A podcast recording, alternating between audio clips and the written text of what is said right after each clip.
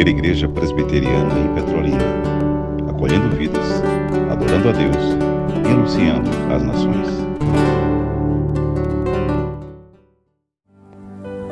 Assentemos, meus irmãos e minhas irmãs em Cristo Jesus.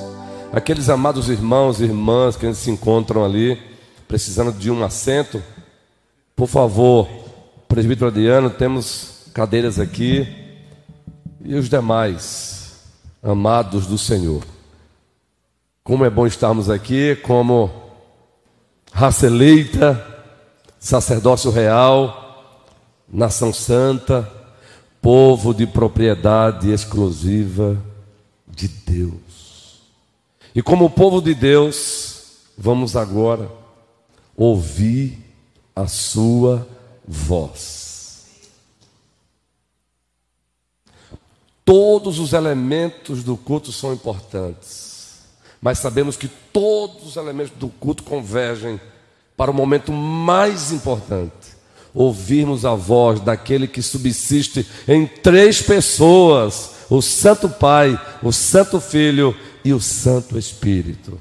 E nesta noite, ele usará um dos seus copastores, o reverendo Juan é o nosso vice-presidente do presbitério de Petrolina. O nosso presidente pediu que ele o representasse nesta noite. O reverendo Juan é conhecido de todos aqui, mas nós sabemos que existem ovelhas chegando, o rebanho está crescendo para a glória de Deus, então se faz necessário que um pouquinho falemos sobre ele. Pode se aproximar, reverendo?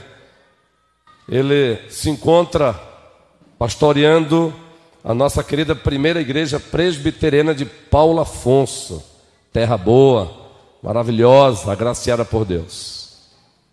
Ele se encontra aqui acompanhado com um dos presbíteros, dois presbíteros, Márcio e Júnior, sejam bem-vindos, e também o seminarista, que é nosso, não é só da primeira de Paulo Afonso, não é nosso.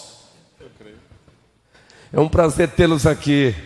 Nós damos as boas-vindas a todos os presbíteros, delegados do nosso, da nossa vigésima reunião ordinária do presbitério que aqui se encontram, todos os pastores. É um prazer contar com a vossa presença aqui. Reverendo Sebastião, Reverendo Jaziel, Reverendo Abraão, o Reverendo Bruno Souza.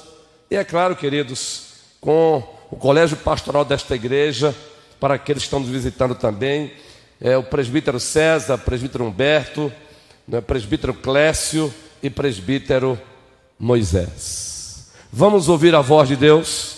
Amém. Vox Dei, a voz de Deus. Não deixemos que nada, nada tire o nosso foco. Vamos ouvir a voz dele. A voz dele é poderosa. A voz, de, a voz dele nos instrui. A voz dele admoesta. A voz dele edifica. Ele é perfeito. Vamos orar então. Deus e Pai, do nosso Supremo Senhor e grandioso Salvador Jesus Cristo, queremos ouvir a Tua voz, através da Tua palavra, que é inspirada, inerrante, suficiente, autoritativa, e pela instrumentalidade do nosso colega de ministério, teu servo, o reverendo Juan. Usa-o poderosamente. Nós concordamos que o ministro primeiro e absoluto deste culto e da pregação que doravante será feita é o Espírito Santo. Amém. Assim oramos no nome daquele que é o dono absoluto da igreja, o nosso Rei, Jesus Cristo. Amém. Amém.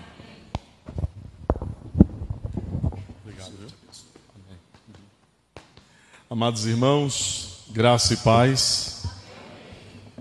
Que alegria voltar a esta igreja. Esses dias foram dias de, de muito cuidado aqui pela igreja. Eu quero, representando aqui o nosso concílio presbitério de Petrolina, agradecer ao reverendo Ronilson, agradecer ao conselho da igreja, agradecer à igreja que tão bem nos recebeu que cuidou de nós, os conciliares, pastores e presbíteros, desde sexta-feira, Nós fomos, como disse o reverendo Darlan, eu repito, parafraseando as palavras dele, de gratidão ao final do concílio hoje. Uh, foram, nós fomos mimados, literalmente mimados. Meus, nossos presbíteros de Paulo Afonso, nosso seminarista, eles estão assim, se sentindo bem cheinhos. Né? Não faltou com o que nos agradar. E eu quero expressar aqui minha gratidão em nome do concílio. Não tenho dúvidas de que cada um dos meus irmãos, amigos, colegas queridos, amados, poderiam dizer que, fa que fazem dessas minhas palavras as palavras deles. Nós louvamos a Deus pela vida de vocês. Eu quero expressar aqui, nesse, nesses minutos iniciais, antes de irmos a, ao que é mais importante, que está acima de tudo, que é a palavra de Deus. Mas eu quero, eu preciso e eu não posso sair daqui sem expressar minha gratidão pelo amor dessa igreja. Vocês são carinhosos, vocês são, são gente boa e que gostam de receber bem e se satisfazem nisso. Eu estava ali durante o culto e, e nós estamos no culto ainda enquanto cantamos uh, e eu pude ver pessoas que já conheço de algum tempo, pessoas muito queridas. Rever uma ovelha minha que está emprestada aqui a esta igreja, o Leandro ali, o Léo. É? E ele, nós recebemos o Léo em Paulo Afonso por causa dos estudos com muito carinho e ele ganhou lugar no nosso coração. É um garoto muito bom. Nós gostamos muito dele. Mas eu vi aqui uma outra criatura muito, muito querida que me recordou e me levou alguns anos no passado, que é o Emerson. Ele estava cantando aqui. Ele está ainda aí, né? Não foi embora não, porque eu vou pregar, né? Ah, tá ali o Emerson. Eu dizia ao reverendo Ronils que eu Conheci o Emerson, eu o vi quase, quase que nas fraldas. E é muito, muito gratificante. E aí talvez você diga assim: nossa, o tempo correu mesmo, hein, pastor? A gente já tem uma média da tua idade. Mas eu quero dizer, meus irmãos, como é bom a gente encontrar aqueles que já conhecemos de algum tempo, mas não é menos satisfatório, não é menos prazeroso conhecer aqueles que são novos na fé. E eu quero bendizer a Deus por isso, pela vida de vocês. Bendizer a Deus pela vida dessa igreja. Uma palavra que eu queria usar para definir essa igreja nessa noite, enquanto eu estava ali louvando a Deus com vocês, é beleza. Como essa igreja é linda. Como é bonita. Como é bom ver vocês fortalecidos. Como é bom ver vocês animados, confessando a fé histórica. Nossa, eu fiquei arrepiado. Nós fazemos isso também lá. Como é bom. E nenhum dos que eu conheço pessoalmente sintam-se diminuídos, é porque a memória já não funciona tão bem para citar o nome de cada um, e também vocês não são estrelas aqui, muito menos eu. Né? E os servos de Deus estão felizes em saber que Cristo é o centro de todas as coisas que Ele é o Senhor da igreja. Por isso, toda honra e glória sejam ao Pai, ao Filho e ao Espírito Santo, a Jesus, o Senhor, o Salvador. Muito bem, meus irmãos, nós temos, eu tenho, compartilhei com o reverendo Ronils ali rapidamente, nós temos pregado na nossa igreja nestes últimos meses uma série de mensagens no livro de Provérbios, no livro da sabedoria. E eu quero compartilhar com vocês o que Provérbios 15, versículo 29 nos diz. E eu gostaria que você pudesse abrir a sua Bíblia. Provérbios 15, 29. Provérbios que, para nós, sem sombra de dúvida, meus irmãos, é como um rio caudaloso da graça e da bondade de Deus revelados na sabedoria de Deus. Provérbios que nos instrui o coração, que nos ensina a rota pela qual devemos percorrer e assim desfrutar a verdadeira felicidade. É um livro desafiador. Muitas vezes a gente, como diz um seminarista, quando vínhamos viajando, parece que a gente está tirando leite de pedra. Mas tem sido uma experiência muito abençoadora da parte de Deus para nós, para a nossa igreja, e eu digo para mim especialmente como pregador, abrir o livro de Provérbios, olhar para a igreja a qual eu tenho servido e, na oportunidade de hoje, olhar para vocês, abrir também essa parte da Escritura e poder falar a vocês, na esperança de que Deus mesmo é quem fale ao coração e à mente de vocês todos. Provérbios capítulo 15, versículo 29, nós vamos ler juntos, ok? Então eu convido você a ler comigo esse único versículo. É um livro diferenciado. Então a gente tem uma, uma metodologia, às vezes, um pouco diferenciada de tratar esse livro. Vamos ler juntos. O Senhor está longe dos perversos, mas atende à oração dos justos. Amém. Queira Ele, na sua bondade, aplicar a Sua palavra ao nosso coração. Nosso sermão nessa noite, a mensagem que eu tenho para vocês, tem como título Sozinho, talvez esquecido jamais. E eu gostaria de começar tocando num ponto que pode exatamente não ser estranho a alguns de nós aqui nesta noite. Formulando uma pergunta: quem nunca experimentou a sensação de se sentir sozinho? Ainda que ladeado, ainda que rodeado de tanta gente, não experimentou aquela sensação de provocar em nós uma, uma sensação muito forte de desamparo, de abandono, esse sentir-se só no mundo, de se ver como que isolado, como que uma ilha.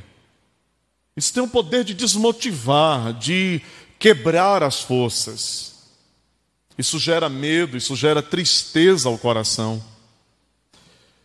Na Inglaterra e nos Estados Unidos, algum tempo, essa sensação, essa coisa de se sentir só, isolado, experimentar esse abandono, esse medo e essa tristeza profunda, isso chegou a ser considerado, certo tempo, uma questão de saúde pública. Exatamente pelos desdobramentos disso na vida comum das pessoas. Como isso interfere nos relacionamentos. Como isso prejudica a capacidade do indivíduo de produzir, de gerar, de crescer. E se se esse sentimento, se essa coisa interna da alma de sentir-se só, ainda que rodeado, se isso começar a ser um tanto frequente na vida, frequente ao ponto de ultrapassar o que nós poderíamos chamar de teoricamente tolerável, normal, porque afinal de contas, quem de nós nunca experimentou o momento de acordar um dia e passar todo um dia e se sentindo assim, como que sozinho no mundo. Mas de repente isso passa, acabado o dia. As coisas voltam ao seu estado normal. Mas se isso parece ultrapassar a linha da normalidade, então essa pessoa precisa de ajuda urgente, rápida. Quando o autor de um dos maiores clássicos cristãos, e tomando aqui emprestadas as palavras de um, de um pregador servo de Deus, muito conhecido de, de muita gente, o Jonas Madureira, pastor batista, tomando emprestado aqui o que ele diz algumas vezes, de que você não pode partir para o paraíso sem ler isso. Um dos grandes autores de um dos maiores clássicos cristãos, chamado O Peregrino, e muitos, talvez alguns de vocês tenham lido isso já. Essa obra do John Bunyan.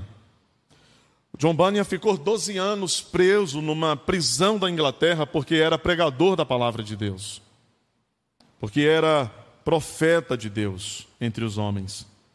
Afastado do seu púlpito e não apenas de sua igreja, mas também de sua própria família e vivendo boa parte da sua vida porque 12 anos não são 12 dias.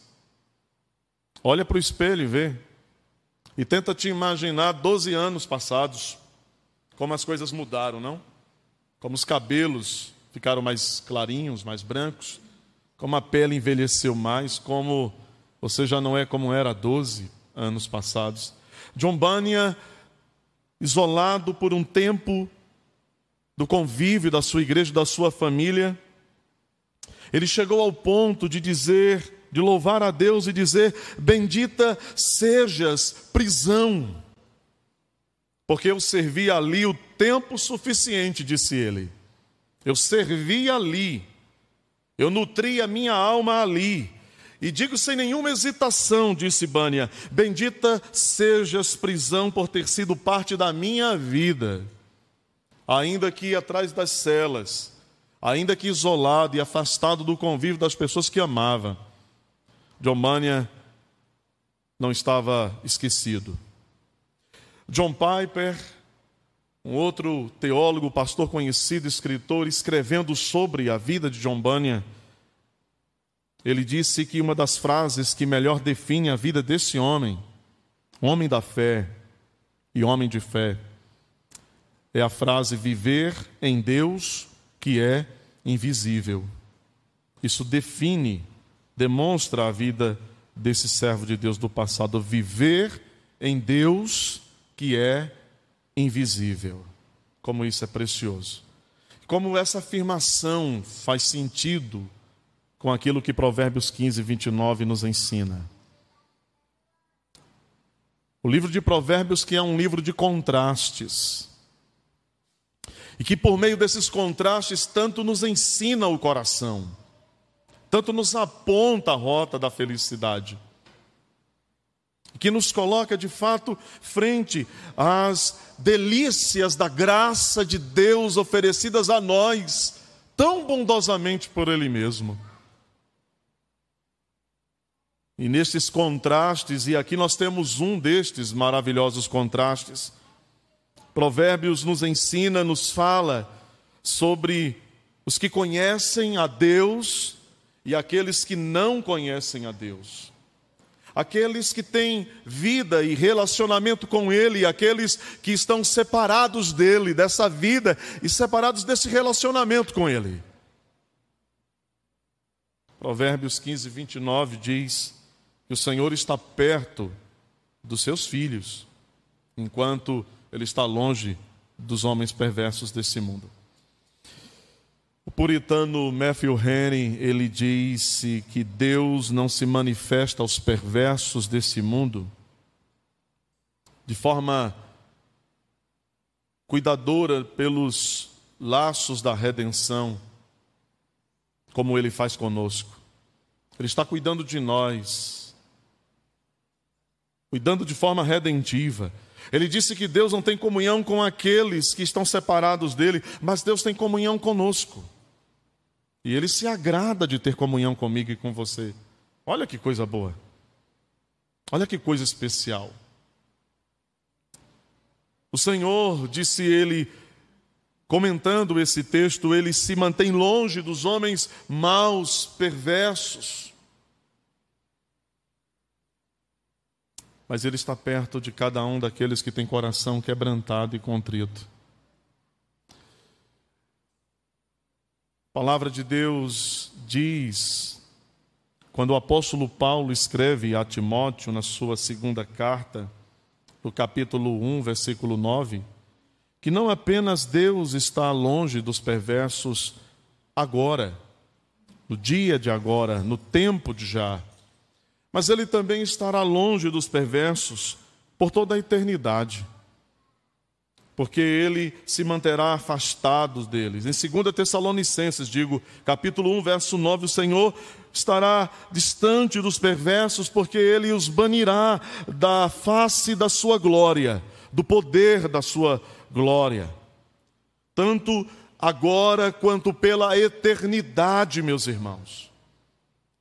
E o contraste se torna tão tão precioso para nós, porque não apenas o Senhor está perto de nós agora, mas Ele estará conosco por toda a eternidade sem fim, para sempre, todos os dias.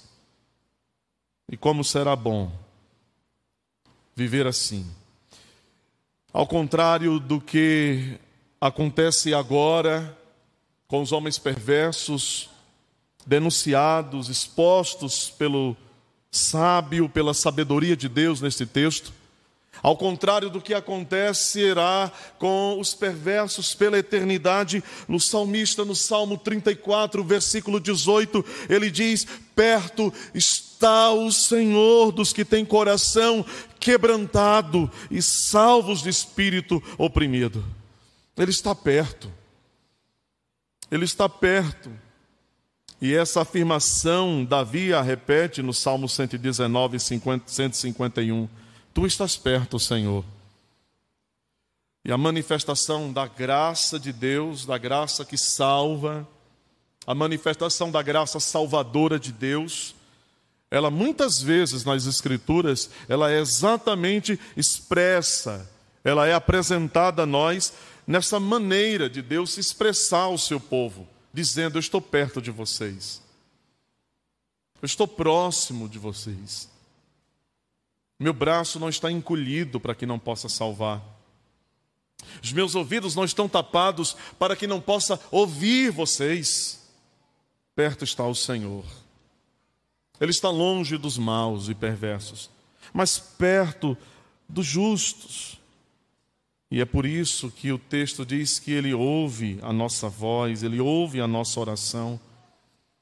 Essa graça do Deus gracioso que salva os pecadores e que não apenas os salva pontualmente, mas que os sustenta salvos para sempre. E esta é a nossa fé. É um dos pilares da nossa fé, da nossa religião. Fomos salvos e continuaremos assim, porque esta é a bendita vontade de Deus para sempre. Não por nós e não pelos nossos méritos, mas por causa dele, para a glória dele. Porque é assim que Deus é mais glorificado. E é isso que ele deseja, ser mais e mais glorificado. Essa manifestação de graça que redime, de graça que salva, expressa na Escritura ao dizer a nós que Ele está perto de nós, ela é ecoada, por exemplo, nas palavras do apóstolo Paulo, quando escreve sua carta a Tito, no capítulo 2, versículo 11, quando lá, Paulo, apóstolo do Senhor, ele diz que a graça de Deus se manifestou salvadora.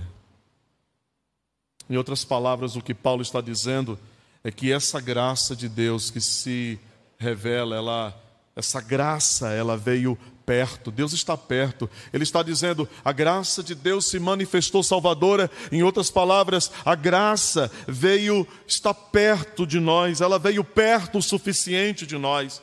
A graça veio perto o suficiente dos homens para que os homens sejam salvos pelo seu poder. E é nesse sentido, meus irmãos, nós podemos perceber a vinda do Filho de Deus, a graça chegando perto de nós. Nós podemos perceber a vinda do Filho de Deus, a graça chegando tão perto de mim e de você,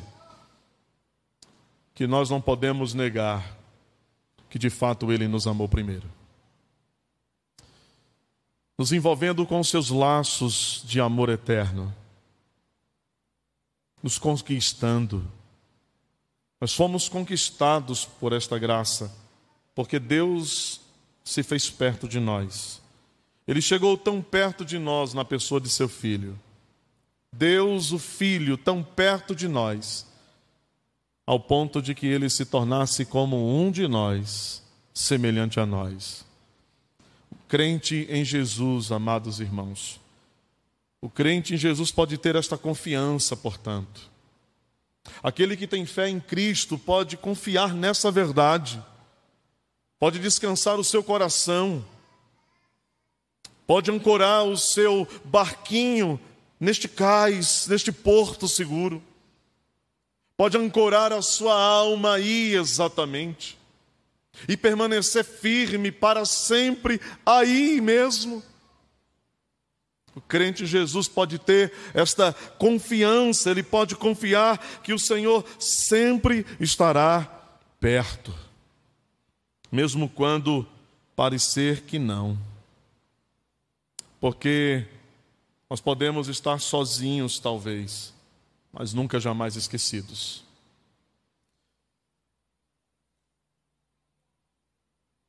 Nós podemos orar, e Provérbios está nos dizendo que uma das, um dos privilégios desta proximidade de Deus conosco, e isso tem tudo a ver com o modo com o qual Ele nos criou. Isso tem a ver com o modo como Deus nos criou e como Deus resolveu se relacionar conosco. Ele é um Deus dialogal. Ele fala. Ele é um Deus que verbaliza. Seu relacionamento com o homem é um relacionamento no qual ele diz: Vem, está perto de mim. Isso acontece em toda a Escritura Sagrada, ao ponto de que no Novo Testamento, na carta aos Hebreus, ele diz: Vinde, venham para perto de mim, entrem com confiança diante do trono da, nossa, da minha graça. E ele está falando conosco, ele fala, ele é um Deus que fala. Ele está falando através da Sua palavra, muitas e muitas vezes conosco. Nós podemos orar, porque Deus está perto de nós. Nós podemos orar e ter a certeza de que Ele nos ouve. Nós podemos nos dirigir a Ele, falar com Ele e saber que nós estamos falando para o vácuo, para o nada. Nós sabemos quem está do outro lado da linha. Nós sabemos que há um Deus verdadeiramente que ouve as nossas orações. Talvez ele não nos responda exatamente como nós esperamos, no tempo que imaginamos, mas ele sempre está ali. Ele nunca se ausenta.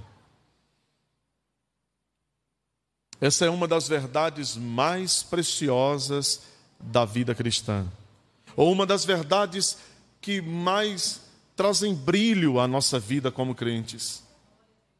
Falar com Deus, Senhor do universo, como que entrando na sala celestial, cruzando os corredores da sala do trono. E é exatamente isso para o que Deus nos convida quando Ele, Ele nos fala ao coração. Para que não fiquemos às portas do palácio, mas para que nós cruzemos o corredor do seu santuário e adentremos e nos achemos diante do trono da graça maravilhosa de Deus.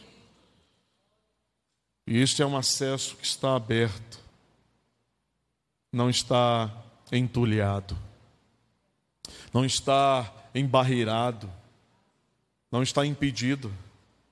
Mesmo para você que nessa noite, estando aqui, ainda não está em um relacionamento direto e pessoal com Jesus Cristo, mas que pode talvez reconhecer que de alguma maneira tem se sentido atraído pela palavra, pelo evangelho da graça, é o próprio Deus te chamando poderosa e irresistivelmente para que você cruze os corredores do salão celestial e que você se ache diante do trono da graça de Deus.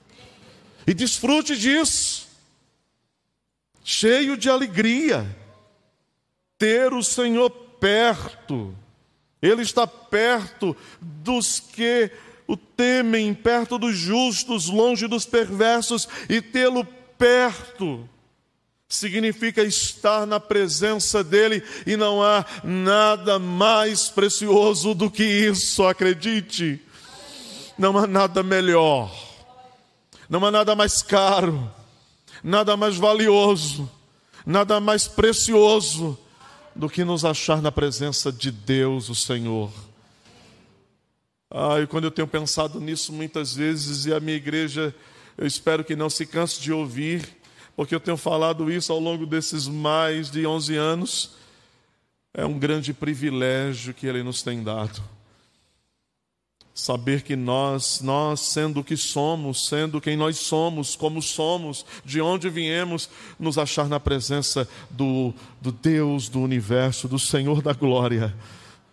Nós somos a sua igreja amada, preciosa aos seus olhos. Ovelhas, como lemos, como ouvimos aqui nessa noite, somos ovelhas deste grande e supremo pastor cuidadas por Ele. Ter o Senhor por perto, portanto, é ter, é estar na Sua presença, Ele, o Senhor. Desfrute disso.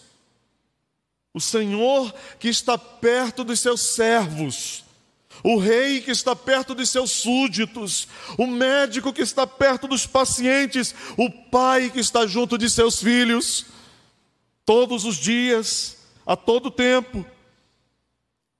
Provérbios está nos assegurando isso, nos lembrando disso, nos relembrando de verdades que nós já aprendemos, meus irmãos, que nós já conhecemos, mas que pela nossa capacidade de nos esquecer, de nos distanciar, de ah, nos afastar disso, desses tesouros da sabedoria, precisamos não poucas vezes sermos relembrados dessas grandes verdades.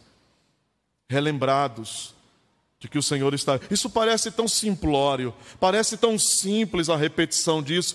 Deus está perto de nós. Mas a nossa alma precisa se lembrar.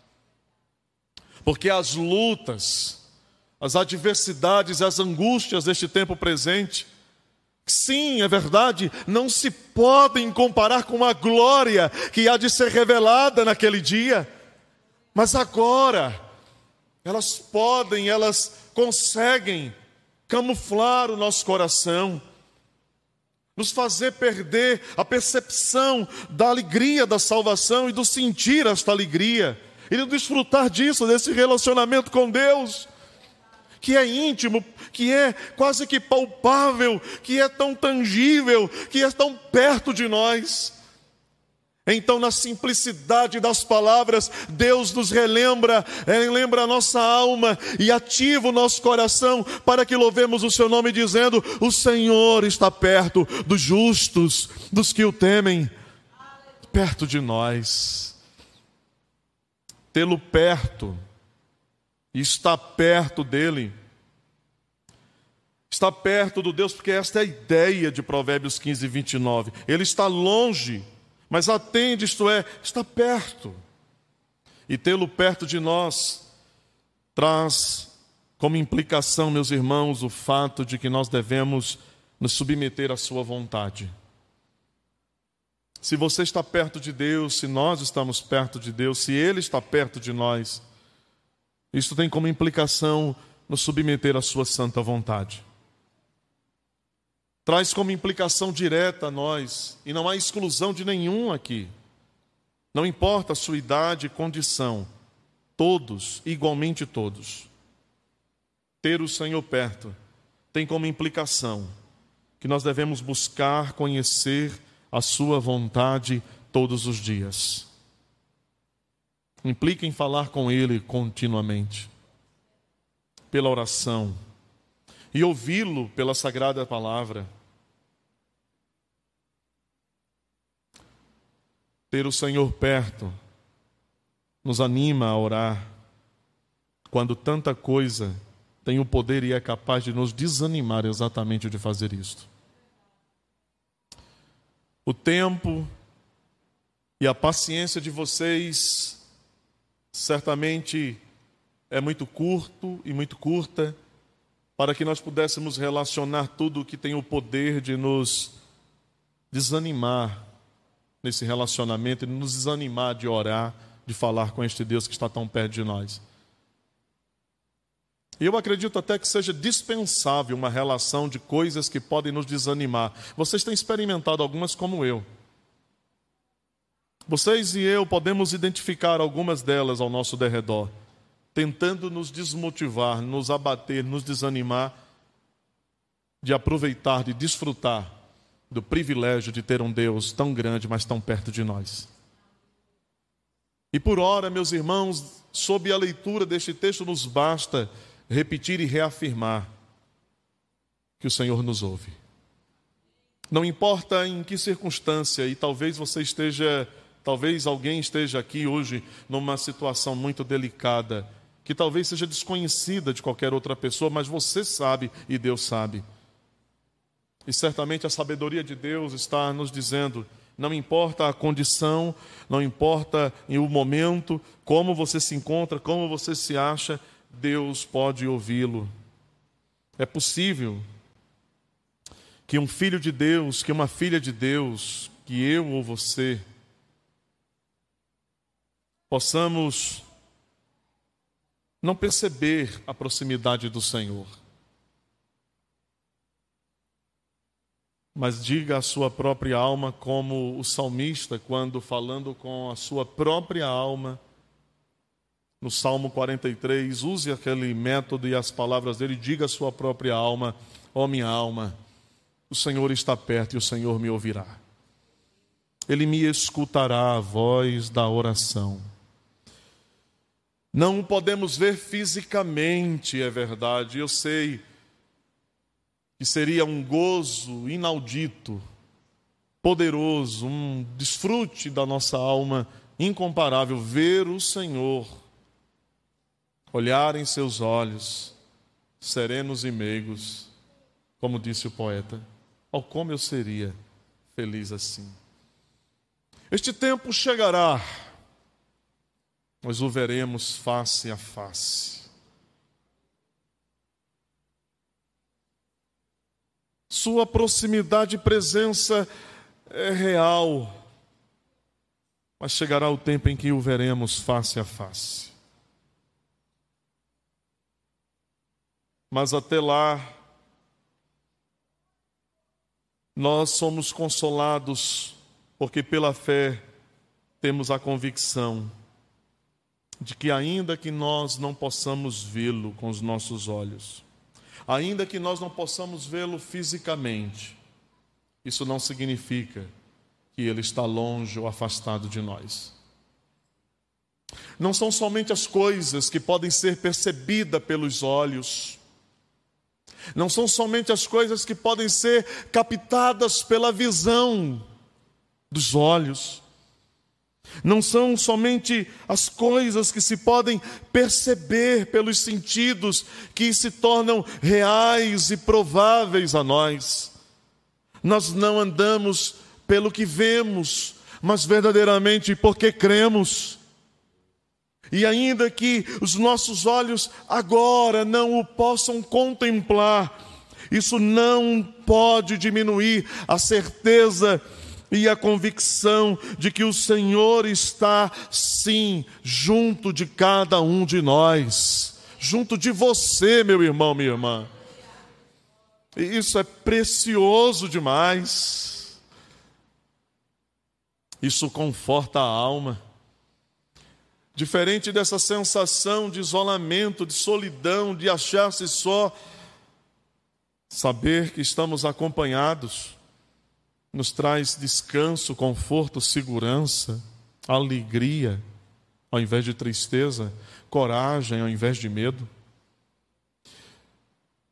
Eu quero terminar, conduzi-los à conclusão do que temos refletido acerca do que Provérbios 15, 29 nos diz. Lembrando de um registro histórico que parece pintar com certa beleza exatamente este quadro para cada um de nós.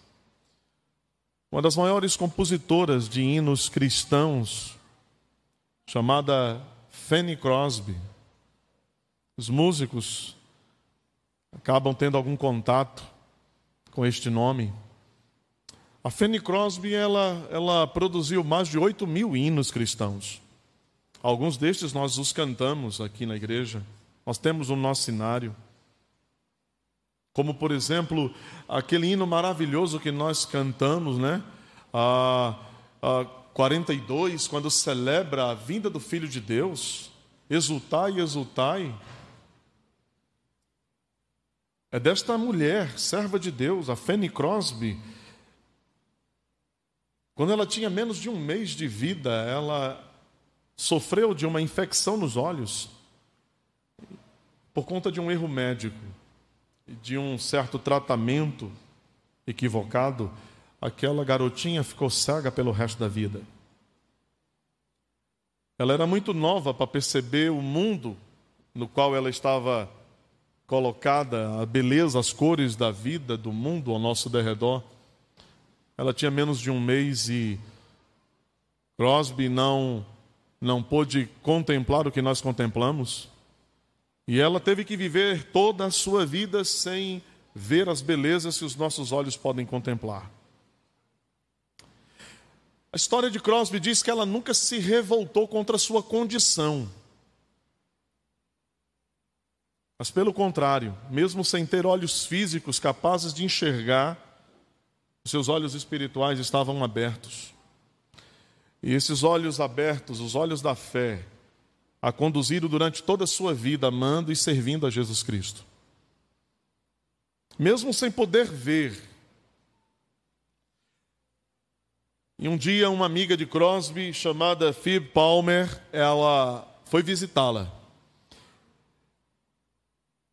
E ao visitá-la, ela levou uma melodia que havia escrito, para que Crosby ouvisse. E ela tocou umas três vezes aquela melodia, e ela disse então, perguntando a Crosby: Crosby, o que, que você ah, achou daquilo que ouviu? E a Fanny Crosby pensou durante algum tempo e disse as seguintes palavras: Que segurança sou de Jesus. E a partir disso surgiu esse hino maravilhoso, que tem uma versão um pouco atualizada e que foge um pouco daquilo que é o original, mas que nós conhecemos, que nós cantamos. Que segurança, sou de Jesus. Eu já desfruto o gozo da luz. Que segurança sou de Jesus foi a música, a letra que surgiu daquela melodia. Ela disse: Sou de Jesus, ele me leva à glória. A história de Fanny Crosby, meus irmãos, nos ensina que não precisamos ver, sequer ter olhos, para ter a certeza e a convicção de que Deus está perto de nós. Porque com ela, uma Crosby cega, mas que podia ver pela fé, eu e você, instruídos pela palavra da sabedoria nesta noite, podemos também juntamente cantar: Que segurança sou de Jesus. Perto está o Senhor dos justos. Sozinhos Talvez, quem sabe, esquecidos, jamais. Amém. Eu queria promover um desafio, me perdoem. Na nossa igreja é fácil desafiar, na igreja dos outros, a gente pode cantar o hino 144? Vamos ficar de pé? Pode ser sim, pastor? Posso pedir à igreja? O Senhor está longe dos perversos mas o Senhor está perto de nós e nos ouve. E quando nós cantarmos esta canção preciosa, eu quero que enquanto cantamos, você alegre a sua alma uma vez mais, em saber que você é de Jesus. E nós somos de Jesus por uma única e maravilhosa razão. Ele veio ao nosso encontro, ele veio para perto de nós. E ele não se arrependeu disso. Não se preocupe. Deus não desiste de amar você e a mim. Então, que o amor dele nessa noite conforte, talvez, aquele coração que, estando aqui, tem experimentado tristeza e solidão. E que você que não veio a Cristo ainda pela fé, Renda-se ao amor do Salvador. Você pode fazer isso hoje. Alguns têm coragem suficiente para, num momento como esse, sair do lugar e vir à frente, se você quiser. Porque nós não apelamos, quem apela é o Espírito Santo. Ele apelou o tempo todo aqui, na pregação. E mesmo se você não tiver o desprendimento de vir aqui à frente hoje, você pode lá fora nos procurar e dizer assim: Olha, eu sou de Jesus. Que segurança, eu também sou de Jesus. Nós vamos orar por você, você vai fazer parte dessa família aqui também. Vamos louvar a Ele.